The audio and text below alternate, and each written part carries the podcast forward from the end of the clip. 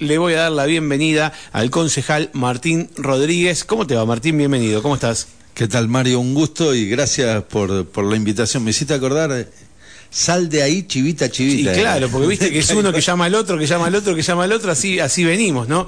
De provincia al municipio, municipio a expreso, expreso a los trabajadores, así que se va juntando subsidios, plata y, y entre todo y se paga, se pagan los sueldos de los choferes. Bueno, Gracias por, por, venir a la radio. Hay varios temas para charlar con vos, eh, gestiones, cuestiones habitacionales, justo que hoy hablábamos sobre el tema de este conversatorio. Eh, pero empecemos por, por, por eh, se, te, se, hizo viral un video donde, donde apareces, donde hablas y donde además eh, tiene un graph encima que va como sugiriendo lo que estás diciendo o de lo que estás hablando. Uh -huh. Una charla que, eh, contame en qué contexto eh, surge esta, esta charla con vecinos, también funcionarios municipales. Fue una oportunidad de como no tengo pelos en la lengua, siempre le sugiero a, al que me quiere editar, no hace falta que me editen, yo me hago cargo de lo que digo. Uh -huh. Con lo cual fue en oportunidad de vecinos de Caleuche Alto, estaban protestando en la puerta de la MUNI, pidieron una reunión y los atendió el, el segundo de, de la el subsecretario de gobierno, Saúl Castañeda, Saúl Castaneda uh -huh. estaba un, había una funcionaria. Estaba una, Marta Gallardo, me parece estaba que estaba, Marta, que es subsecretaria de Ingresos Públicos. Exactamente, de, sí. de, Hacienda y había una, una chica, una profesional de, de vivienda y entraron uh -huh. vecinos de, de Caleuche Alto, eh, ¿Estaba Santiago Fernández? ¿Estabas vos? Estábamos Santi y yo, habían invitado a todos los concejales, fuimos nosotros, eh, y nada, es estar al pie del cañón, hacerse cargo de los problemas, y yo ahí lo que comento, y lo digo al aire, así que no hace falta que mediten. Eh, aquel que compró derechos posesorios tiene la responsabilidad de poseer, Ajá. porque es lo que compró, derechos posesorios. Y, y el zócalo que me ponen ahí de tierras privadas, eh, a ver, Caleuche Alto. Caleuche es una gran estafa que se le hizo a la ciudad de San Martín de los Andes. Y en esto hay que decirlo con todas las letras. Uh -huh. ¿En qué consiste la estafa? Que en el año 1974 hicieron aprobar un loteo en jurisdicción provincial, eso no formaba parte de la ciudad de San Martín de los Andes, no formaba parte del ejido, y se aprobó un loteo en el año 1974. Cuando ingresaba muchos años después a la ciudad eso, al, al ejido urbano, cuando la ciudad le, le, impuso lo que le impone a cualquier desarrollador, que tiene que invertir, que básicamente la ciudad, para, para decirlo cortito, que te termina imponiendo a aquel que quiere vender tierra a cambio de ordenadores urbanísticos y autorización de loteo. Básicamente tres inversiones fundamentales, luego de estudios ambientales, que son caminería, luz y agua. Son uh -huh. inversiones que hacen los desarrolladores. Bueno, cuando la ciudad le dijo eso a Caleuche, Caleuche dijo, no, yo ya tengo aprobado el loteo, yo no invierto. Y tenemos esta situación de muchas familias viviendo, muchas familias somos, le pasó abajo, le pasa arriba. ¿Caleuche alto es lo mismo que Caleuche abajo? Y originalmente fue lo mismo. Ah, okay, lo que okay, pasa okay. que Son, es todo el mismo desarrollo. Se fue, que no es desarrollo. Bueno, claro, eh, sí, claro. Es todo el mismo loteo sin desarrollo en todo Exactamente. Eh, y la gente fue viviendo abajo, lo que pasa es que se pobló primero abajo. Y la gente fue sufriendo la carencia y lo fue resolviendo. Pero Mucho con como, esfuerzo propio. Hubo como distintos vendedores de Caleuche, de tierras de Caleuche, sí, ¿no? O, disti sí, o distintos dueños, entre comillas, digo dueños, porque algunos que sí fueron y otros que no, que no lo eran. Verdaderos y falsos dueños, hay uh -huh. de todo para ver y comprar. O al menos lo que se está conociendo eh, en el último tiempo exactamente. Es que, de que mucha gente le compró a quien no a quien no era su verdadero propietario. Caleuche, la parte de arriba, lo que va quedando son pedazos de quiebra. Ajá. ¿Está? Está congelado. Está en quiebra.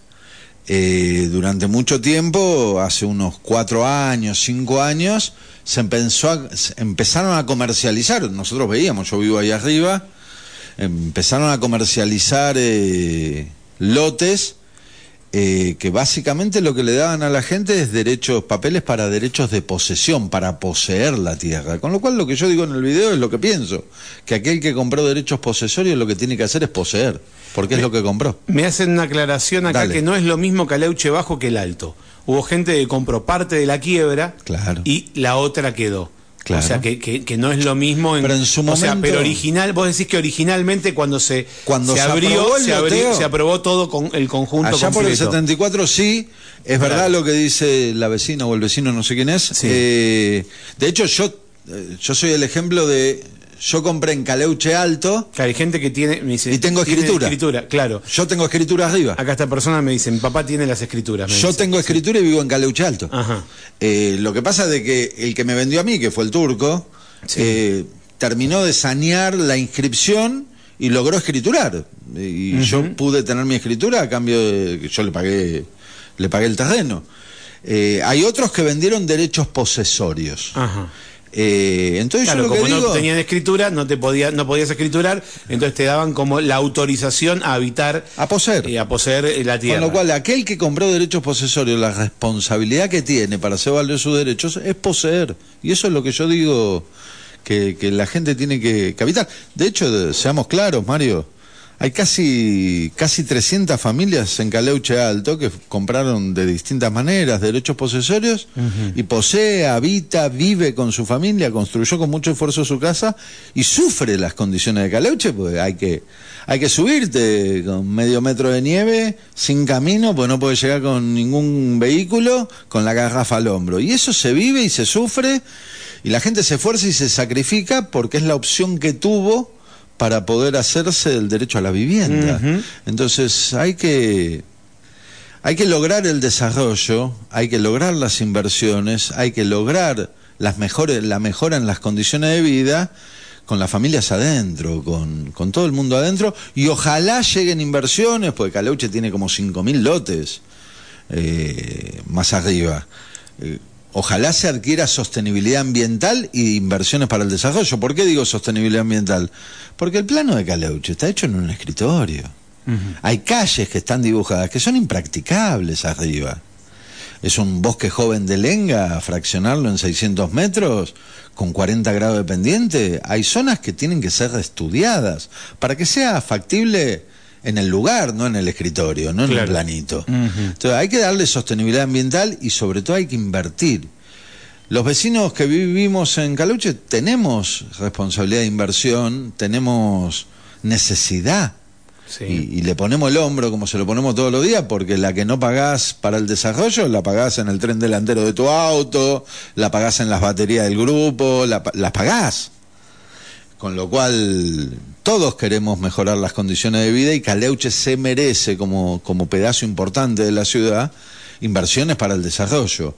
Microinversiones en responsabilidad de cada una de las familias que vivimos, pero también si alguien logra titularizar porciones más grandes de tierra, también va a tener la responsabilidad de invertir.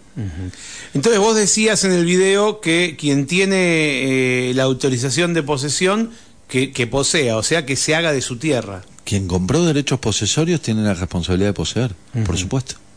Y, y con respecto al FOS, No tiene indicadores, no tiene indicadores, ese es otro de los problemas.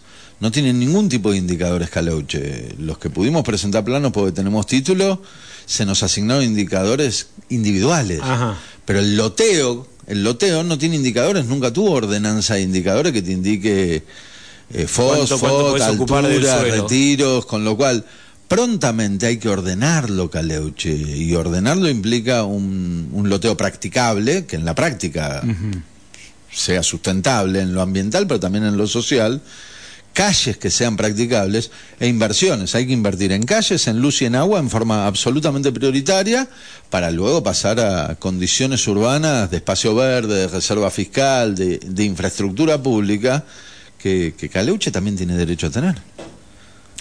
¿Qué pasa con el eh, con el acueducto, con el agua para Caleuche, para Caleuche y para otros barrios, ¿no? Por Es supuesto. mucho más, claro, es el agua para la ciudad, es que acueducto Quilquihue Los Robles con red de agua Caleuche. Y, y nadie se olvidó de Caleuche Alto en ese caso porque el acueducto bombea hasta arriba y por gravedad baja. Yo creo que por eso estamos en el proyecto incluido lo de Caleuche Alto.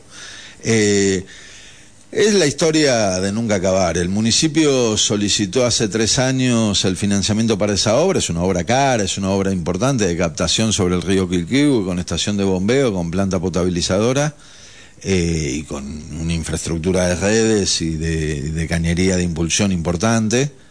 Eh, el ENOSA, que es el organismo de nación de obras públicas que viene financiando, quien financió la construcción de las plantas de tratamiento, el acueducto anterior, el que va por Xinjiang, eh, lo financió el gobierno nacional, el ENOSA lo financió, el ENOSA dijo que sí, el presidente del ENOSA, yo estaba en ese Zoom, estábamos empezando la pandemia cuando fue esto, dijo que sí, eh, el municipio se comprometió a mandar el proyecto ejecutivo que se había hecho durante el gobierno de Brunilda, durante el macrismo, con fondos del BID, se pagó un proyecto ejecutivo, el municipio lo mandó y a los 15 días Lenosa lo devolvió diciendo esto no es un proyecto ejecutivo, acá faltan toda la servidumbre de paso, acá falta la potencia eléctrica para los bombeos, digamos una cantidad de definiciones.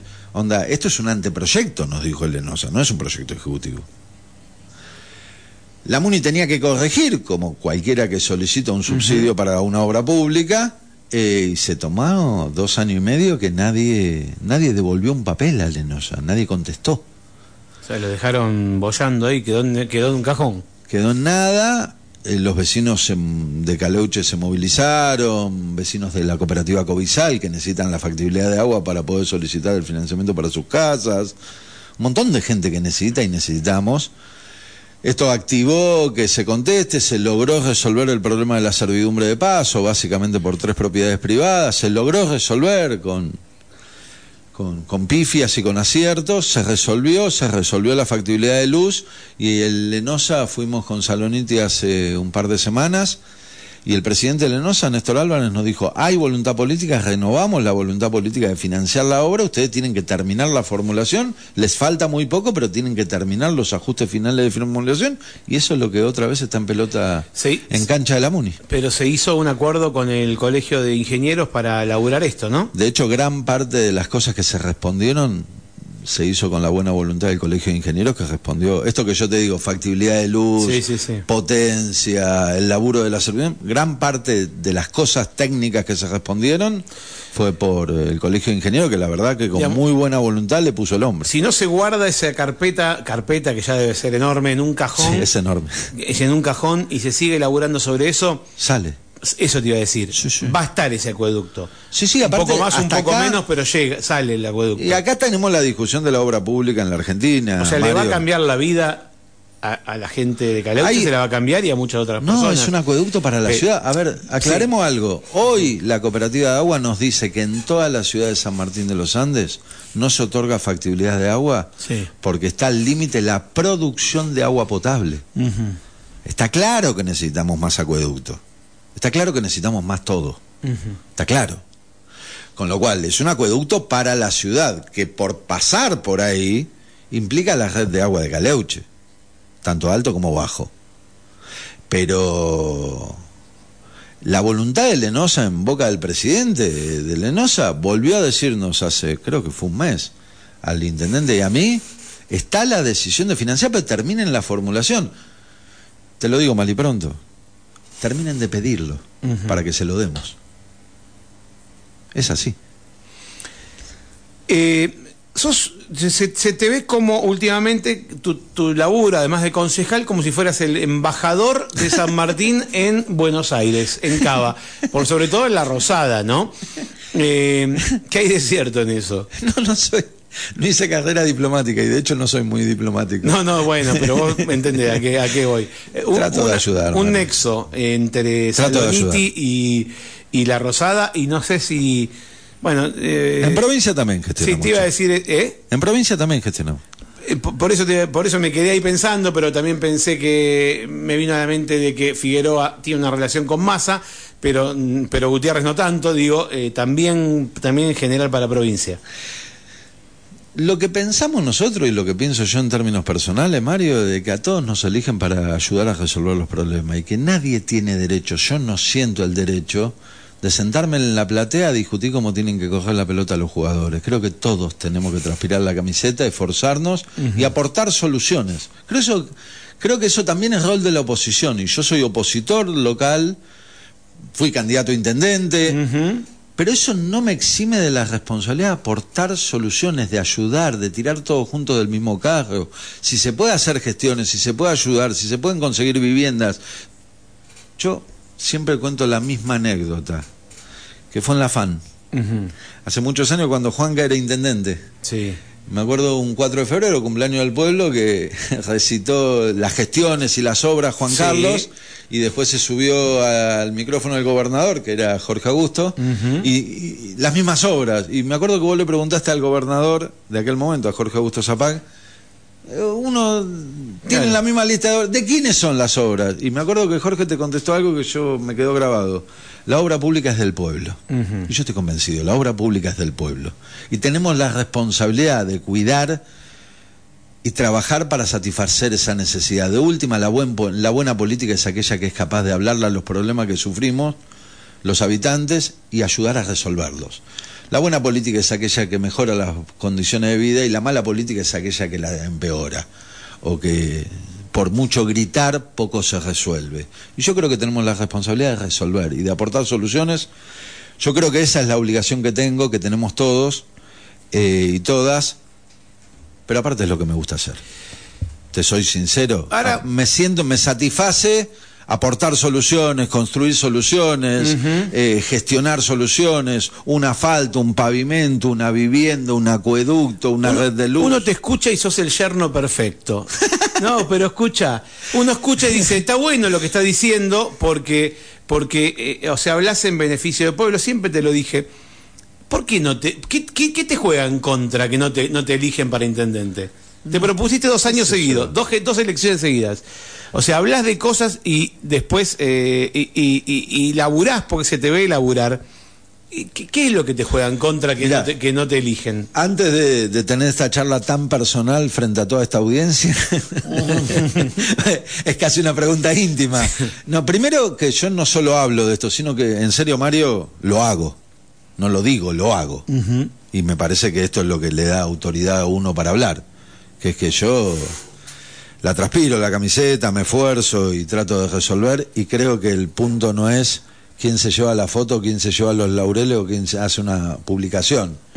Creo que la gente, al menos a escala de nuestro pueblo, se reconoce el esfuerzo, las soluciones. Yo lo siento, el cariño de parte de la gente, te pasa en la calle, en el supermercado. Uno, uno está para, para tratar de ayudar y resolver. Sí. No para ser, eh, para criticón, para, de criticón. A mí no me pagan el sueldo de criticón. Creo que a todos nos, nos, nos toca la responsabilidad de, de aportar soluciones. Y me esfuerzo en ese sentido con, con los resultados que se logran. A la pregunta que vos me haces, qué sé yo, son momentos políticos complicados, quizás desde nuestra fuerza política, una ciudad como San Martín de los Andes que, que se ve tensionada por esto. La elección a intendente siempre es una elección que gravita fuerte la elección a gobernador. Creo que eso construye parte de las explicaciones y creo que también hay que ser autocrítico. Creo que yo al menos cada una de las dos veces que me propuse como intendente, que es un gran esfuerzo en lo personal y en lo familiar, eh, imaginarse en ese trabajo, todo el mundo sabe que tengo un problemita de enfermedad de trabajo, con lo cual laburaría todo el día. Eh, yo siempre lo tomo autocríticamente, es lo que nos falta proponer mejor, es lo que nos falta aprender, es lo que nos falta comunicar mejor, es lo que nos falta crecer. Y hay que seguir creciendo y para eso hay que seguir trabajando.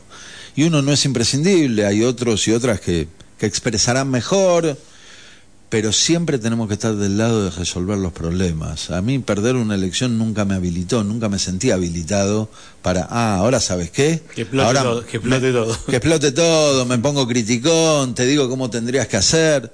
Creo que hay que seguir haciendo, creo que hay que seguir esforzándose y hay que ponerle el hombro a la ciudad, porque uno no le pone el hombro a un gobierno, a un intendente, uno le pone el, el hombro a su ciudad. Y si fuiste sincero a la hora de proponer, tenés que ser sincero, tenés que tener la misma honestidad a la hora de trabajar. Bueno, la grita no ayuda porque el que, el que, el que está completamente en contra de, de un eh, no te va a votar por más que vos le digas, mira, yo, yo voy a ir a la puerta de tu casa y te voy a sacar la basura todos los días, no te va a votar igual. Y aunque lo hagas. Eh, aunque lo hagas y todo, tampoco te va a votar. Ese es, eh, eh, ¿Qué dicen acá? Mi nieta de seis años está enamorada de Rodríguez. Ahora te paso el teléfono de la psicóloga, de Josie.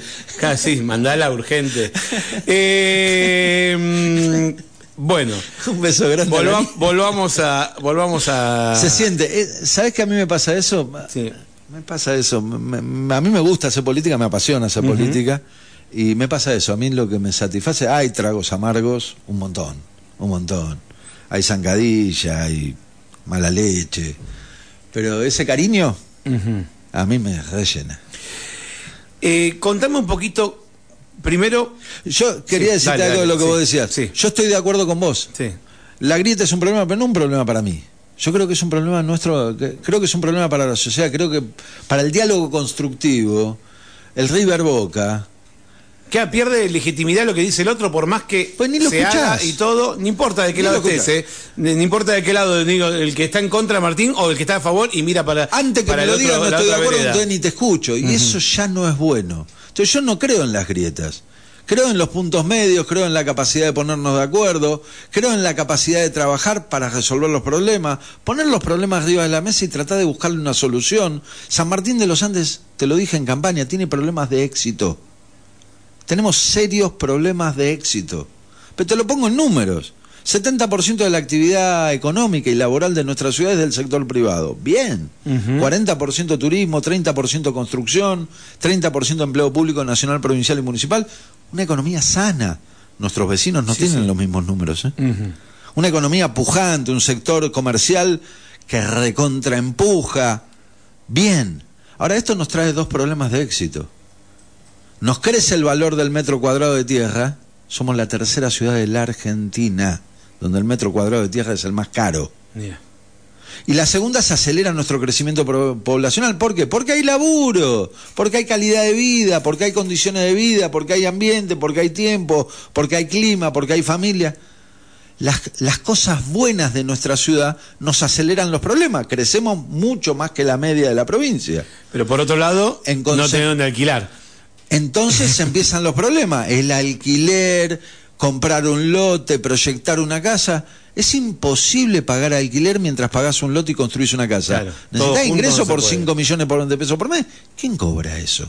El que ya tiene. Claro, Seguramente el que ya tiene. El que no tiene no llega nunca. Bueno, ¿cómo le ponemos? Dejemos de avanzar de crisis en crisis, de emergencia en emergencia. ¿Cómo le incorporamos al modelo de desarrollo de nuestra ciudad variables consensuadas entre los que pensamos distinto? ¿Cómo acordamos criterios que nos permita equilibrio urbano? Porque si perdemos el equilibrio y perdemos la paz social, perdemos todos, ¿eh? No pierde el que no tiene, perdemos todos.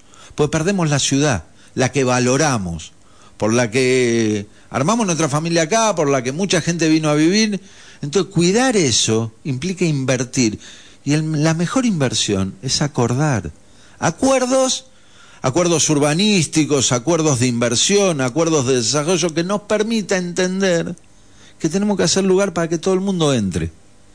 Entonces, pasa a ser sostenible en lo ambiental, en lo social, en la paz, y todos disfrutamos la ciudad. Ahora, cuando dejas un 30% de la población afuera, antes o después se pincha, Mario. Antes o después. Y cuando eso pasa, nos enfrentamos. Y ninguna de las cosas que pasan ese día son las razones por las cuales elegimos esta ciudad para vivir. Entonces, no lleguemos a ese lugar, preveamos, prevengamos y trabajemos en consecuencia. Y esto es construir equilibrios. Y la única manera que yo conozco de construir equilibrios es construyendo acuerdos. ¿Estás muy apurado? No, ¿Puedo hacer una pausa? Dale, dale, dale. Cuando, eh, sí, porque si no se me juntan las tandas. Cuando volvemos, vamos, a- hablemos de la travesía urbana. Sé que están, estás colaborando con la gestión para que ya arranque, para que aparezca la plata. Quiero que me cuentes qué pasó con el paseo a Catritre, la senda Catritre, Dale. que empezó y quedó, y quedó ahí. Y hable- vamos a hablar de vivienda porque eh, hay, hay, novedades, eh, hay novedades de vivienda. Va a haber una sesión especial este jueves en el Consejo de- Deliberante vinculado a vivienda. Así que vamos a, eh, vamos a charlar un cachito de eso. Dale. Estamos charlando con el concejal Martín Rodríguez. Vamos a hacer una pausa. Bueno, ¿qué me dicen por acá? Fede dice: hay que avisarle que pongan el hombro en tapar bien los pozos. Volvió la lluvia y adivinen, volvieron los pozos y nuevos también. Sí, terrible. Ayer justo venía bajando con Flor y veníamos charlando y digo: ¿cómo se va? ¿Cómo se destruye la calle? ¿No? ¿Cómo se va rompiendo? Cómo se va destruyendo eh, el asfalto mismo. Digo, ¿será, será, será los materiales de mala calidad? ¿Por qué? ¿Por qué se hacen tan pelota los asfaltos de la ciudad? Bueno, ¿qué más tengo por acá? Interrumpo, se llama Sí. rapibache. Rapibache. ¿Y Eso, no, eso es cuando se tapa. Pero digo, aparecen pozos nuevos. No, está bien, pero por ejemplo, yo veía, el otro día taparon en la ruta Lolog. Sí. Venís bajando de Caleuche, pasás la rotonda, la primera rotonda de, de los Robles, y se estaba, el pozo se estaba comiendo la mitad de la ruta. Lo taparon. Ya se rompió de vuelta. Ya está, de vuelta. Ah, es un desastre. Eh, bueno, dijimos que íbamos a hablar de vialidad y de vivienda. Vialidad y vivienda. Bueno, eh, vamos con, con tema vialidad. Me contaste el otro día cuando te llamé para hacer una nota de que estaban gestionando que salga la plata para la travesía urbana. Contame un poquito. Lo primero que tenemos que hacer es aprobar el proyecto de travesía urbana. Acordate, te hago un poquito de historia. ¿Te acordás? Gobierno de Brunilda, Gobierno Nacional de Macri. ¿Te acordás un fin de semana terrible, un viernes y un sábado que tuvimos gente Sí, sí, muerta dos sobre la accidentes 40? terribles, uno en la Cuesler y otro en la Ruta 40 acordás? en, en la Cascada. Uno la pasando Vía San el Martín. ACA. Ujú, exacto. Terrible, dolorosísimo. Todo lo que nos pasa cuando nos pasan esas cosas. Sí, fueron dos muertes en, en 48 horas. Tal cual. Eh, ¿Te acordás que a los tres días la gente, todo el equipo del distrito Neuquén de Vialidad Nacional, salón municipal, salón municipal lleno, todo el mundo enojado? ¿Y te acordás que les reclamamos bajar la velocidad, darle tratamiento de travesía urbana a la parte de la 40 que atraviesa en dos nuestro pueblo? Que no queríamos el modelo Junín, el modelo Guarray, doble y dale para adelante. Necesitamos travesía urbana, bajar la velocidad, rotondas que den seguridad vial, colectoras que permitan bajar la cantidad de vehículos sobre la 40, Ujú. agilidad del tránsito pero con seguridad. Claro. A todos nos dijeron que no, que no se podía opinar. Bien. Empezamos a trabajar con el nuevo gobierno, con el distrito Neuquén, con Alberto Ciampini, y se empezó a trabajar, los técnicos de la MUNI empezaron a trabajar, el Consejo Deliberante pudo aportar sus opiniones, está acordado un proyecto de travesía urbana, fundamentalmente en la parte más sensible, que tiene que ver con La Vega, pero también tiene que ver con que le demos tratamiento de seguridad, iluminación y tránsito Más lento. sí. ágil, pero, pero no a velocidad de ruta, desde la acá hasta la Chacra 32. Bueno, buen dato, buen aporte, que hayamos trasladado tránsito a la Chacra 32, eso va a dar más seguridad cuando salís, los autos que vienen del aeropuerto que vayan más despacio, hay que iluminar la Pioproto. Frente a esa situación, se aprobó por ordenanza el proyecto de travesía urbana, ¿estamos de acuerdo? Bueno, la primera novedad es, estamos, creo que la semana que viene lo vamos a lograr, que Vialidad Nacional en forma definitiva apruebe el proyecto de travesía urbana para el tratamiento dentro de la ciudad de San Martín de los Andes. El segundo, como bien vos decís, los fondos. Vialidad fracasó en dos oportunidades en la licitación de la rotonda de Bello, con lo cual lo que acordamos con el ministro Catopodis, Vialidad depende de Obras Públicas de la Nación, Sí. es que sea por transferencia de fondos a la municipalidad y sea la municipalidad quien, quien realice esas obras. Estamos hablando de obras de baja complejidad. No, Básicamente la rotonda de Bello, Y la, de Oasis. la rotonda, esa la- se va a hacer a, a medias con un privado, Sí. con la nueva hostería, pero la rotonda de Torres y empezar a correr las interferencias y habilitar las colectoras.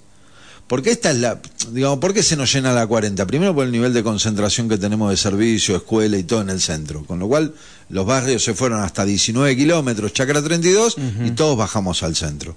Ahora, la eso se resuelve descentralizando servicio y lleva más tiempo. Ahora, el tema es que para ir de, de la cascada, de un barrio al otro, Tenés que subirte a la ruta y volver a bajar. entonces, si nosotros tenemos colectoras asfaltadas, podemos bajar la cantidad de vehículos y podamos dar la alternativa de ingreso y egreso a la ciudad. Con lo cual, meter esas obras, meter obras de rotonda, primero te agregan seguridad.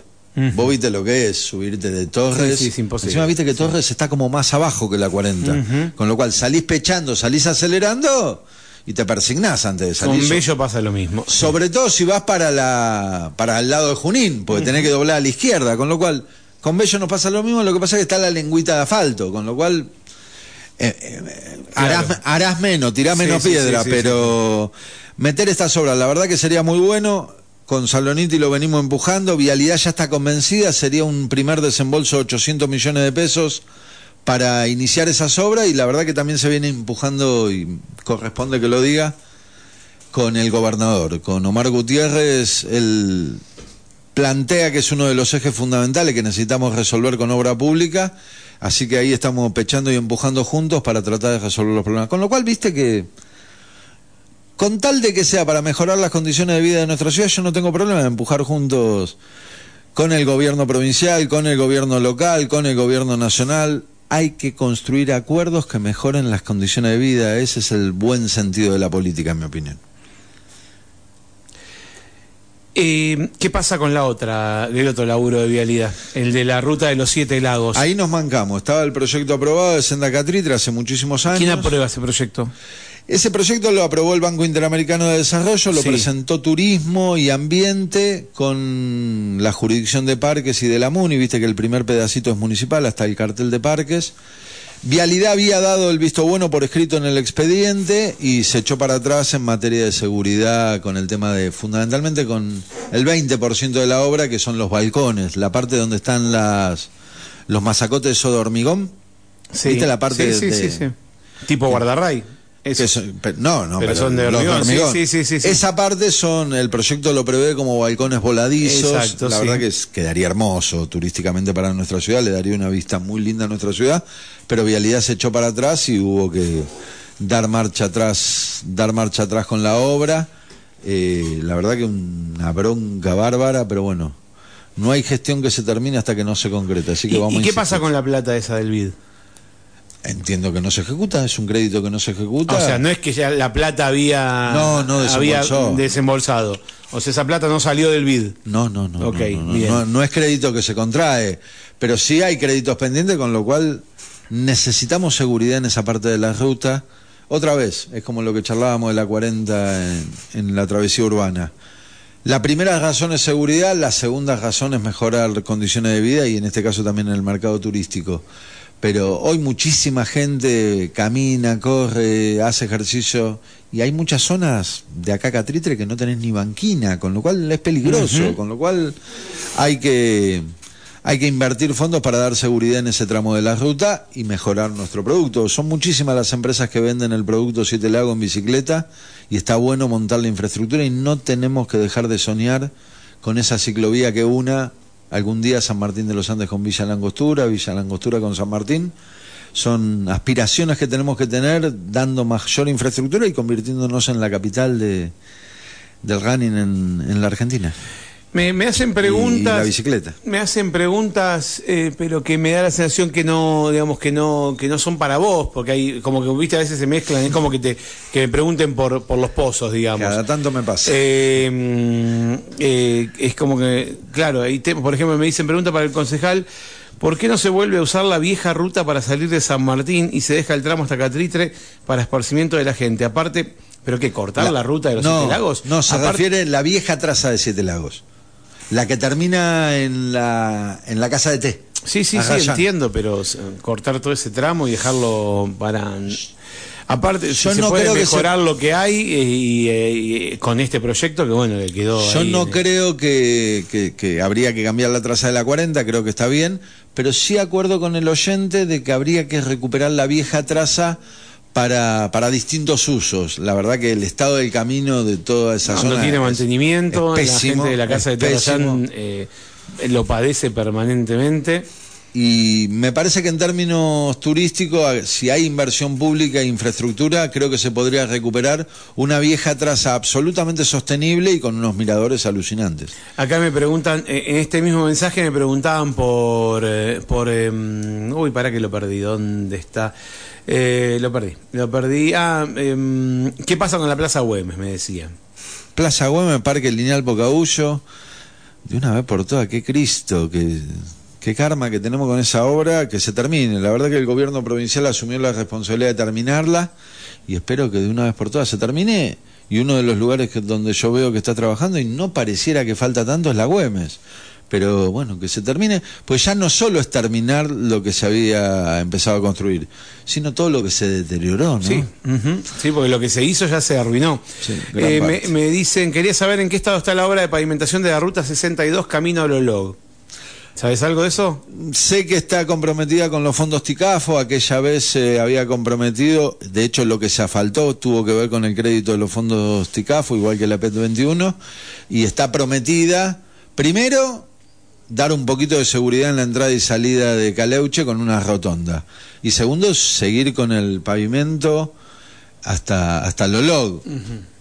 Está prometido, está prometido y recontraprometido y está comprometido en los fondos TICAFO, así que de una vez por todas que se haga, que el nuevo gobierno provincial la lleve adelante. Alguna vez me tocó hablarlo cuando era candidato Rolo de ese tema y yo le decía, invertir en infraestructura turística en una ciudad turística como San Martín de los Andes, te lo digo concreto, es terminar la 19 y ponerle asfalto a, a la base del Cerro Chapelco, es terminar la ruta Lolog, es terminar Meliquina, es terminar Tromen. Estas son las obras de infraestructura que tiene que hacer el Estado, que mejoraría absolutamente el producto turístico, pero no porque yo sea muy inteligente. Es el 85% de las quejas de todos los turistas, el estado de los caminos. Si resolvemos pavimento en las rutas, si resolvemos calidad de tránsito, resolvemos gran parte de los problemas que tiene nuestro producto turístico. Te, leo te estoy leyendo algunos mensajes, sé que no, no tenés competencia directa, digo, porque vos estás en el, en el legislativo y no en el ejecutivo, y muchas hasta vienen de provincias y que no tienen una, una, no tenés una respuesta directa más que opinar como opinamos todos al respecto. Eh, tiene que. A ver, otro mensaje. Ahora, ahora vamos a vivienda. Eh, acá me dice: mm, el legislativo debería estar afectando una hectárea para la construcción de la nueva PET. Eh, ¿De una nueva técnica? de una escuela técnica, porque ya se. Totalmente de acuerdo con el vecino. eh, ya se, se consiguió que, que salgan dos una técnica para acá. Y, La ampliación de la técnica de la 12, o una nueva en verdad, una escuela para el, para el anexo, digamos. Claro. Sería. Y sería. Un edificio nuevo para el anexo. Estamos propio. de acuerdo. Eh, Hay y lo que afectar un terreno para eso. Y lo que se consiguió en Buenos Aires, que se firmó el otro día, Sí. que estaba allá en Cafilo, eh, una nueva técnica en Zapala y una nueva técnica en Neuquén Capital para el oeste. Lo demás son ampliaciones, pero yo estoy totalmente de acuerdo con el para el anexo era un edificio nuevo. Es un que- edificio sí. nuevo y tengo estoy totalmente convencido. Alguna vez me discutí con una anterior ministra de Educación que decía que en el promedio por densidad San Martín estaba por encima de la media provincial de cantidad de escuelas técnicas, lo cual yo le dije, deje de nivelar para abajo. Claro. Lo que yo sé es que San Martín necesita una tercera técnica.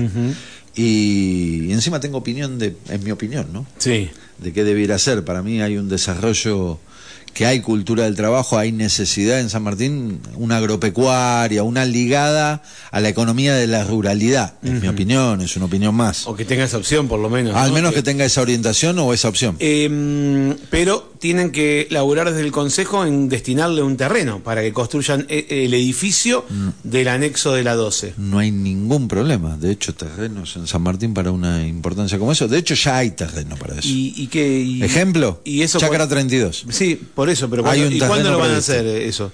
Está afectado. Ajá. Lo que tiene que comprometer provincia son los fondos para construir la escuela.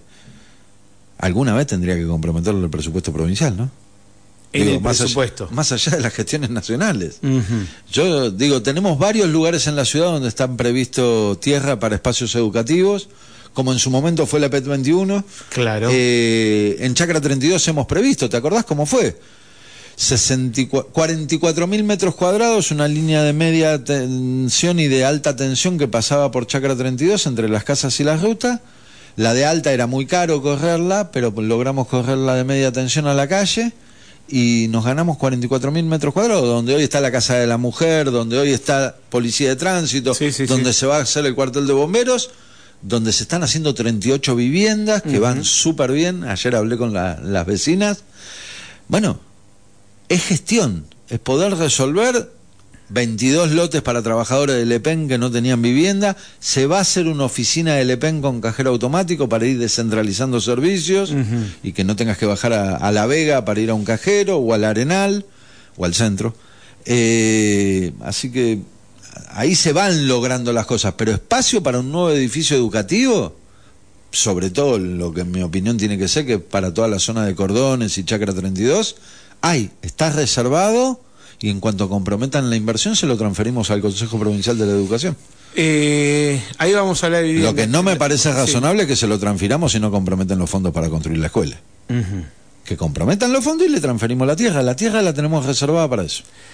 Em, me preguntan por qué el Consejo no adhiere. Eh, dice un grupo de vecinos y vecinas con discapacidad pidieron que adhieran a la ley que ya tiene 42 años para dejar de abonar el TCI, tal como en otras ciudades de la provincia de Neuquén y la Argentina. ¿Por qué el Consejo no adhiere? Es verdad lo que dice la vecina. De hecho, no sé si es la misma vecina, pero hizo una banca del vecino que la verdad fue sobrecogedora planteando el problema. Nosotros estamos de acuerdo, se impulsa, lo que hay que construir es el consenso en el Consejo Deliberante. La, lo que la vecina en su momento planteó tenía que ver con una ley nacional que tiene que ver con excepciones, exenciones por, para personas con carnet de discapacidad, con el CUD. Eh, una de las pocas beneficios que puede dar la ciudad es el TCI y nosotros estamos totalmente de acuerdo. Lo que hay que conseguir. Consenso en el Consejo. Y la opinión del Ejecutivo. Me alegro que Rodríguez visualice el problema para salir a la ruta desde Torres, que no es eh, lo mismo que en Bello. Es mucho más peligroso subir desde Torres. Esperemos que se haga la bajada cuanto antes y no tengamos que lamentarlo. Desde hace años, un grupo de vecinos estamos reclamando solución a este problema de la bajada de Torres hasta el defensor del pueblo. Sin solución, lamentablemente. Totalmente de acuerdo con la vecina. el día que se haga la rotonda ahí, hay que ampliar la calzada de la ruta para poder tener giro en el perímetro de lo que se haga como rotonda y lo que sí hay que hacer, hasta tanto logremos los fondos para faltar torres, es la lengüita de ingreso. ¿Te acordás? Las lengüitas de ingreso se hacen varias calles. Cuando llegas a la boca calle. Que es una extensión del pavimento que entre ya a la calle. Pues si no llenas de piedra el pavimento y lo rompes todo. Así que Sí, eh, uno de los problemas más grandes que tiene Torres es que está mucho más bajo que el nivel de la ruta, con lo cual tenés que salir acelerando, medio arando el auto y se torna peligroso, verdaderamente. Tenés muy poca visibilidad. Eh, acá me preguntan vecinos sobre el cobro del pavimento de Avenida de los Lagos. Correcto. Dice, porque algunos vecinos tienen que pagar cuando se beneficia todo el pueblo o al menos todo el barrio. Porque para llegar al fondo van por ese camino y, mm, y les vino 5 millones, 6, millones de pesos a cada uno. Me matan, me matan, me, acabo de dar cuenta que coincido con todos los mensajes que te están dando los oyentes. Eh, información para el vecino o la vecina que dijo eso. Sí. Eh, en su momento se hizo el registro de adhesión, se declaró carga pública pago obligatorio. la municipalidad pretendió cobrarle a los frentistas el pavimento de Avenida de los Lagos. Es una enormidad de plata, imposible de pagar, con lo cual se suspendió. Primer dato, se suspendió no se les está cobrando. Segundo dato. O sea, esta boleta que le mandaron. No, no, está suspendido el cobro. Que dice. Eh, ajá. Está suspendido el cobro. Okay. Número uno. Número dos, tenemos que ver cómo resolvemos, porque lo que es justo es pagarlo para poder seguir haciendo más asfalto y más pavimento. Yo tengo una opinión. Tengo una opinión, si querés te la tiro. A ver. En mi opinión, obras de infraestructura que hacen falta en toda la ciudad, porque lo que dice el vecino, la vecina tiene razón. Avenida Los Lagos no beneficia solo al frentista es todo cordones, son 5.000 familias, digamos, que mejoran el colectivo, el vehículo, porque todos usan la 28, los Coirones, Santo Domingo, la 120, la 108. todo el mundo, la delegación, la escuela, el barrio de, de Covizal, todos. La 110, que tiene más de 20 años. Eh, con lo cual no es justo que lo pague solo el frentista y aparte se le hace un número imposible. En mi opinión, las obras de infraestructura tendrían que tener una tasa general para la ciudad baja, que tiene que ver con obras estructurales, que cada obra luego defina los niveles de incidencia, que puede llegar a ser un 20% para todo cordones del Chapelco, entonces se le hace más livianito a todo el mundo, que todos los que lo disfrutan y, lo gozan, y una carga un poco superior, un 30% para el frentista. Entonces se hace pagable para todos. Se hace pagable para todos, pero habría que equilibrar las cargas de modo tal que todo que se impulsen, se financien obras de infraestructura, porque obras como Avenida Los Lagos, que conseguimos los fondos en el gobierno nacional, son lo que se llama técnicamente a fondo perdido. O sea, el gobierno nacional lo financia y no te pide el recupero financiero de eso. Ahora, es la oportunidad de los municipios de, generar para próximos. Exactamente, para que sea un fondo afectado para nuevas obras de pavimento. En Cordones lo que habría que hacer es terminar que llega hasta la 40 Avenida Los Lagos, luego empezar con la otra punta, entrar a tironearla hacia la Escuela 359 y hacer una buena rotonda de distribución ahí y después tratar de conseguir que siga creciendo el pavimento, al menos en el recorrido del colectivo, para que se meta por la 28, por el bulevar de la 120. Si se pudiese ir asfaltando eso, mejoraría muchísimas las condiciones de vida y de circulación. Bien, eh, mm, bueno, eh, dicen bastante que pagamos el TCI solidario sin servicios. Eh, hablando de eso que dijiste, muchos pagamos el TCI y no tenemos alguno de los servicios que, que, nos cobran en el TCI. Corresponde que se den los servicios y que sean de calidad. Es cierto lo que el vecino dice o la vecina. lo que necesitamos es cómo financiamos. Nosotros estamos colapsados hoy como ciudad. Nosotros no tenemos prácticamente el porcentaje de pavimento que hay en nuestra ciudad, como la ciudad crece mucho, es cada vez menor. Eh, tenemos colapsado, no hay factibilidad de gas, no la hay de agua, no la hay de cloaca, no la hay eléctrica. Necesitamos resolver modos de financiamiento e inversión para adquirir capacidad de servicios y mejorar la calidad de vida. Yo estoy de acuerdo con el vecino, no sé... Es muy difícil visualizar eso cuando pagás lo que no recibís. Bueno, hay que mejorar los servicios que se reciben por el TCI, pero también hay que buscar un modo de financiar eh, el desarrollo y crecimiento de la ciudad. Martín, contame qué va a pasar este jueves en el Consejo Deliberante mm, eh, que van a hacer una sesión extraordinaria, porque no todos los jueves tienen sesión, este jueves no correspondía, hacen una sesión extraordinaria para hablar exclusivamente de vivienda. El jueves pasado, la concejal Eliana Rivera, lo, lo quiero reconocer públicamente, debatimos sobre el tratamiento de criterios de adjudicación para casi un poquito más de 250 soluciones habitacionales, nuevos lotes. Ella planteaba tomarnos una semana más para estudiarlo y ella propuso hacer una sesión especial para este jueves. Me pareció una extraordinaria idea, la verdad que tuvo razón, nos permitió afinar los proyectos, pero también incorporar más proyectos de vivienda. Así que va a haber una sesión especial este jueves, solo por temas de vivienda. ¿Qué temas se van a tratar? Primero la adjudicación, los criterios de adjudicación de 200, un poquito más de 250 soluciones habitacionales. Ahora me contás sobre esas 250. Yo me acuerdo de haber participado de comisiones de vivienda mm. jueves a la tarde en el Consejo Deliberante, años atrás. Me acuerdo que iba con Florida así chiquitita y, me acompañaba.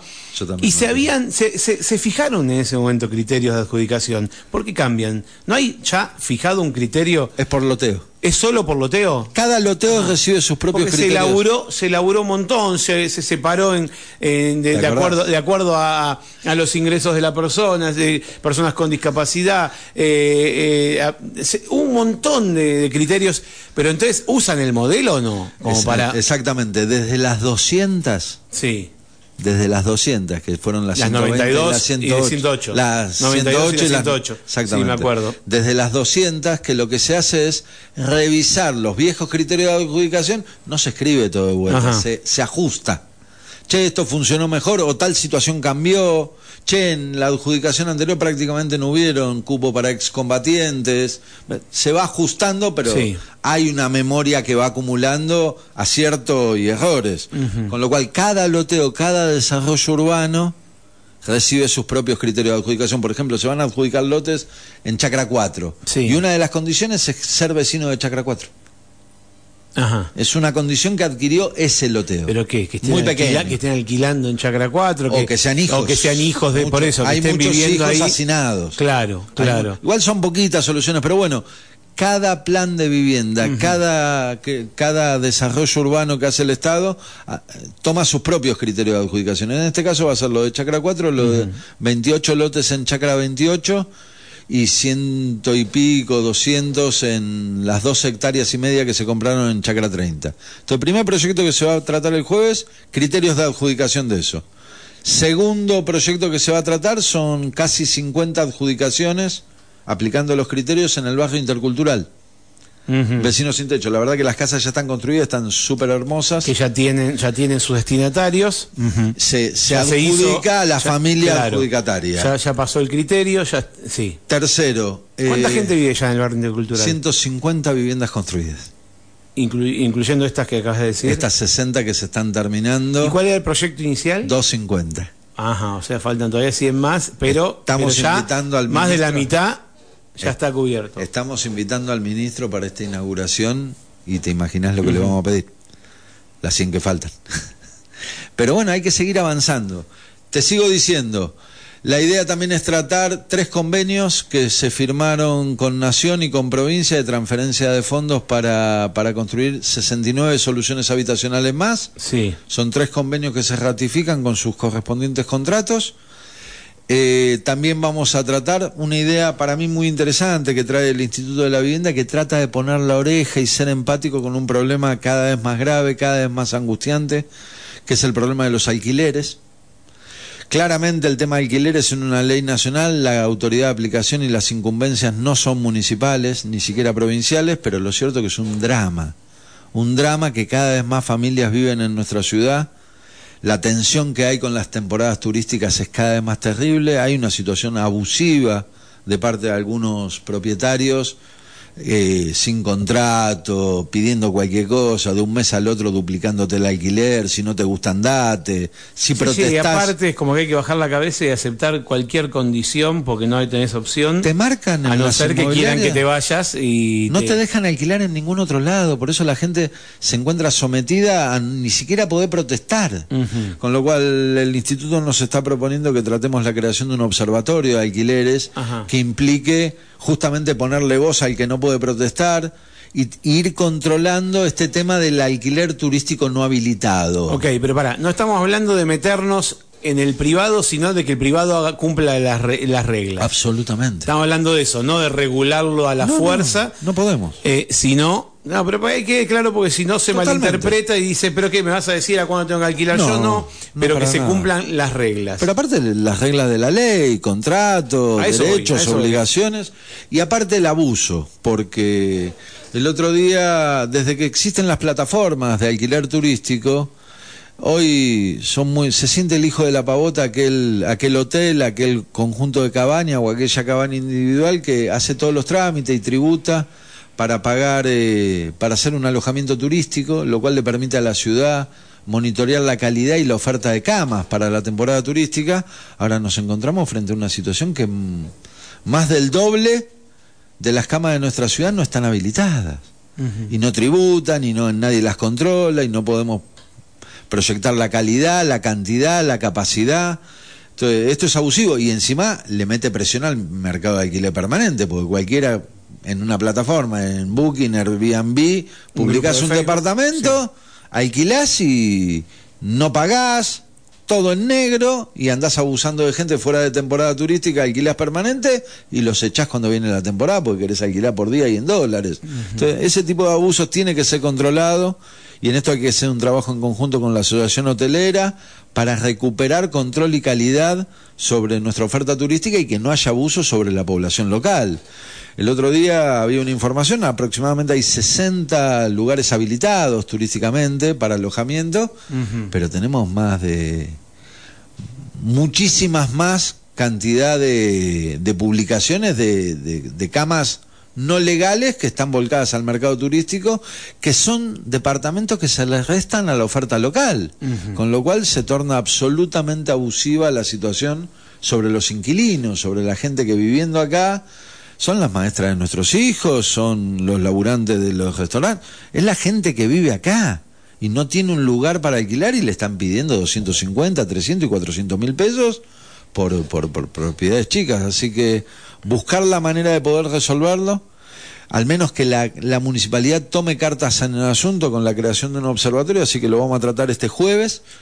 Y ahí estamos tratando de llegar también con algunos convenios más de construcción de, de una red de luz en Caleuche para aproximadamente 11 viviendas en la calle Luca Prodan un convenio con el EPEN, cuatro viviendas más que, que, financiaría el IPBU de gente que tuvo que ser desalojada por deslaves en la ladera del Currinca, una batería de soluciones habitacionales, de política de vivienda frente a una situación que está, que está crítica y que tenemos, tenemos que tomar el toro por las astas y buscar soluciones de fondo. Pero bueno, el jueves sesión especial por el tema vivienda. ¿Qué sabes del proyecto que se presentó en el Ejecutivo que se llama El Arca? Es un proyecto que viene trabajando... Son más o menos 300 viviendas. Un poquito menos. Un poco menos, 200, y pico. Y por etapas. Es una zona sensible, ambientalmente frágil, es zona de La Vega, pero ahí los chicos del MTE, del Movimiento de Trabajadores Excluidos, están consiguiendo fondos. A mí me encanta esto de, no hablar de los problemas, sino también aportar soluciones. Y ellos vienen laburando un montón. El domingo hicieron una asamblea, yo estuve un rato en el Carriqueo 400 personas había, muy buena organización, muchas ganas, mucha energía, mucha necesidad también, así que tienen un proyecto de financiamiento para urbanizar esa zona, tratándolo con la fragilidad ambiental que la zona exige, esto es no impermeabilizar el suelo, construir sobre palafito eh, y aportar algo que ambientalmente es cada vez más urgente en esa zona por lo que ya está urbanizado que es una zona sin cloacas. y la verdad que infiltrar un machine con residuos cloacales no es algo muy aconsejable y es lo que venimos haciendo hace años, cada vez más construcciones, con lo cual si se construye como los chicos prometen, y comprometen el nexo cloacal para toda esa zona, la verdad que sería una solución ambiental importante. ellos harían la obra del nexo al troncal de la cloaca de la cooperativa de agua. Exactamente, para directo a la planta de tratamiento, para toda la zona, no solo para el desarrollo que proponen. Pero bueno, esto, es eh, callejón, esto más o menos eh, físicamente dónde queda. Es ahí en la zona de Callejón, la zona del Callejón de Torres, eh, más o menos para el cuadrilátero entre lo que sería la zona de Xinxin y Ruta 40, digamos. Es una lonja que entiendo que va paralelo, que paralelo al Callejón. Bien. Eh, muchísimo entusiasmo, la gente de esta organización están consiguiendo los fondos para poder avanzar, así que eso es algo importante. Así que no hablan de los problemas, la verdad que le ponen el lomo para resolverlo y eso es lo que necesita el problema habitacional en nuestra ciudad. Y eso entró al Ejecutivo y, eh, y, digamos, ¿cómo sigue? ¿Cuáles son los pasos? ¿Qué tiene que hacer el Ejecutivo y luego qué tiene que hacer el deliberante? El Ejecutivo está analizando el proyecto de urbanización que proponen y como seguramente va a requerir una cantidad de excepciones, va, va a tener que dar su opinión en el Ejecutivo y mandarlo al deliberante para que analicemos las excepciones que prevé el proyecto. Bien. Yo estoy convencido de que la urgencia habitacional, que es el drama de muchísimas familias en San Martín, necesita necesita heterodoxia a la hora de las respuestas. Necesitamos planes de vivienda nacional, necesitamos planes de vivienda provincial, necesitamos procrear, necesitamos cooperativas empujando, necesitamos ampliar la, la caja de herramientas para ampliar la capacidad de respuesta. Hace años que te hago la misma pregunta, a vos, a Winkelman, digo hace años porque son ambos tienen ocho años en, el ejecutivo, en el legislativo.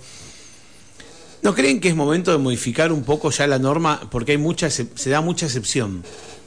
No, no, y no, no, no, con esto quiero decir que estoy en desacuerdo con lo que dice eh, con, con, el proyecto este, nada que ver. Digo, en general se, se, se, debe estar, no sé cuál es el porcentaje, pero se trabaja mucho sobre excepciones. Sí. Eh, ¿No habrá que normalizar eh, un poco eso? Yo creo que hay que repensar la norma urbana. Y te digo en qué sentido. Para mí tenemos que tomar la decisión de densificar zonas de la ciudad. Densificarlas. Zonas que ya tienen servicios, zonas que ya están servidas urbanamente, pero no solo de servicio de luz, agua, claca, gas, sino área comercial, pavimento, colectivo, cajero automático, digamos, ciudad. Creo que hay zonas de la ciudad que necesitamos entrar a un proceso importante de densificación, porque si no la alternativa, como San Martín sigue creciendo, es seguir estirando la ciudad. Nos vamos hacia Junín, nos vamos hacia, Lolo. Y esto tiene varios problemas. Tiene problemas de tránsito, tiene problemas de circulación, tiene el problema principal que tiene eso, como modelo de desarrollo, es que es carísimo extender una ciudad como mancha urbana es de alto impacto ambiental y es carísimo como ciudad. Nosotros necesitamos concentrar zonas de la ciudad, zonas que ya están servidas de servicio, zonas que pasaron a ser el centro y hace 20 años eran las afueras, el arenal. El Arenal requiere una densificación urgente, hace años. El Arenal fue pensado en la década del 70 con lotes de 600 metros cuadrados. Es una zona que da, que ya está servida como ciudad y que da para densificarlo. Creo que tenemos que repensar la planificación urbana y pensando, entre otras cosas, densificar varias zonas de nuestra ciudad.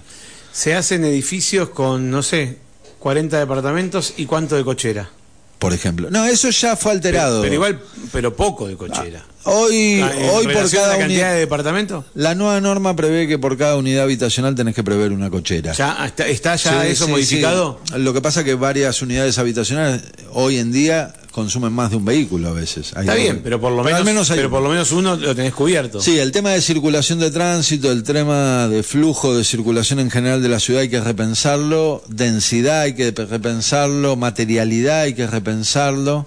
Eh, creo que merece una vuelta, una vuelta de pensamiento a la ciudad porque ya adquirió otra escala, con lo cual nos merecemos volver a pensar ciertos aspectos urbanos de la ciudad con dos objetivos. Mantener la escala urbana, mantener la escala humana que tenemos en la ciudad y de la cual todos disfrutamos, pero que entremos todos, que haya lugar para todo el mundo. Mira, hay el 80% de lo que se construye en San Martín de los Andes tiene dos problemas. El primero que se construye casi todo en el centro, lo cual es un problema grave, porque estamos matando un producto turístico que tenemos que es el centro. La segunda cosa que pasa es de que el 80% de lo que se construye es para el mercado turístico, con lo cual no hay oferta para el que vive acá, ni de alquiler ni de compra. Con lo cual necesitamos incentivar, estimular el mercado para que se construya con otro destino y en otras partes de la ciudad. Y eso se hace mejorando la oferta de indicadores. Y para eso hace falta repensar la ciudad. Porque cuando la ciudad adquirió criterios comunes como altura, como foco, fue razonable en aquel momento. Hoy es otra ciudad, con lo cual tenemos que no podemos pensar la, la ciudad con, con un solo criterio. Hay distintas zonas de la ciudad que merecen distintos tratamientos. Hay que pero hay que elaborarlo.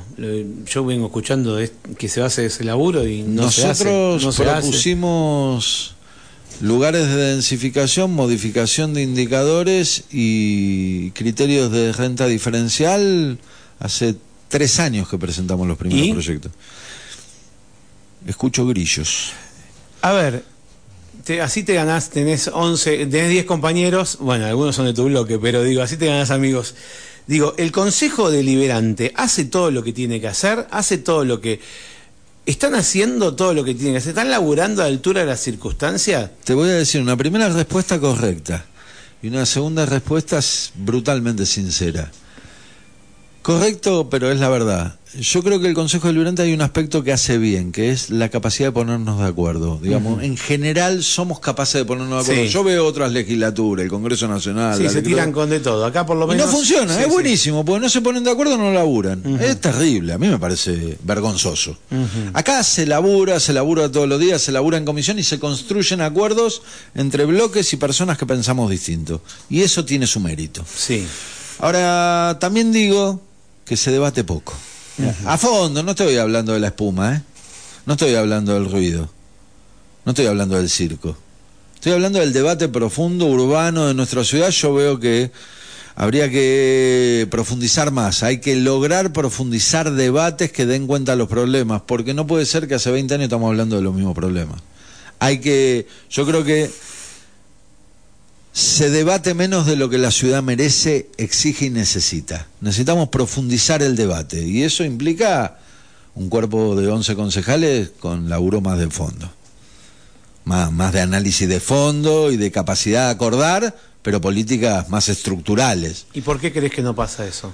Creo que hay un poco de factiva intelectual en algunos, creo que se labura poco en algunos y algunas, pero creo que nos tenemos que hacer cargo de, ya los pantalones largos, un consejo deliberante de una ciudad que dé cuenta de los problemas que tenemos y vaya a fondo con, con los debates para solucionarlos. Y esto implica flexibilidad, ser un poco más heterodoxo, menos grieta y más capacidad de acuerdo. Creo que este es el camino. Y creo que a veces se exige, se, se abusa cómodamente de, de las posiciones. Y nosotros tenemos que trascender las posiciones para resolver los problemas. ¿Qué vas a hacer eh, después del 10 de diciembre? ¿Vas a ser funcionario de Saloniti? No. ¿No? creo. No creo. Bueno, ¿qué, qué sé yo? La verdad, que ¿qué vas a hacer? No sé. Yo soy trabajador de parques nacionales, Ajá. volveré a mi laburo. Estás, en- estás de licencia, digamos. Estás Yo en- tengo una licencia li- política de tengo ser. una licencia por cargo electivo. Sí, ah, cargo electivo. En principio volveré a mi trabajo. Yo tengo la voluntad de seguir colaborando, de seguir aportando soluciones. Creo que nadie es imprescindible, pero tengo intactas la- las ganas de aportar. Creo que hace falta aportar más capacidad de gestión, más interlocución de formulación de proyectos y gestión de proyectos con el gobierno nacional, con el gobierno provincial, porque las necesidades locales son enormes. No hay tema que toque que no necesite con urgencia soluciones, gestiones, obras y respuestas. Con lo cual yo tengo voluntad de seguir aportando, de hecho lo hago, más allá de mi rol de concejal, y después del 10 de diciembre eh, yo estoy contento, no tanto con los resultados, yo fui dos periodos concejal, siempre yo soy muy exigente conmigo mismo, me quedan cosas, tendríamos que haber hecho mejor esto, más aquello, pero la tranquilidad que tengo es que la camiseta la dejo empapada. ¿eh? O sea, uno transpira, uno labura y da lo mejor de sí para, para aportar soluciones. Martín, gracias por este rato que nos brindaste. Eh, charlamos bastante, eh, la verdad que bastante, bastante, y hace, hace mucho que no hablábamos tanto, eh, ni en campaña, digo, en las notas de, de campaña cuando, cuando venías por eh, en, en campaña para intendente. Pero bueno, empezamos con un tema, empezamos con lo del video y terminamos hablando de, repasamos todo. Gracias por, por este rato. ¿eh? Yo me siento súper cómodo cada vez que me invitan, Mario, y la verdad que gracias por... Esto es lo que a veces hace falta, poder profundizar los temas y no pinturita de arriba. Hay que, hay que profundizar los problemas porque algunos son profundos y lo que los resuelve es laburo y capacidad de acordar, gestionar y capacidad de acordar. Yo realmente creo en el diálogo porque creo que nadie tiene la verdad revelada y hay que ir a, a fondo con esa capacidad de acordar, trabajando, trabajando, gestionando y resolviendo. Podemos pensar igual, parecido o distinto, pero lo que no podemos dejar es de pensar y de trabajar. Con lo cual, gracias porque yo me siento muy cómodo cada vez que vengo, la posibilidad de, estando de acuerdo o no, poder profundizar los temas, así que el agradecido soy yo.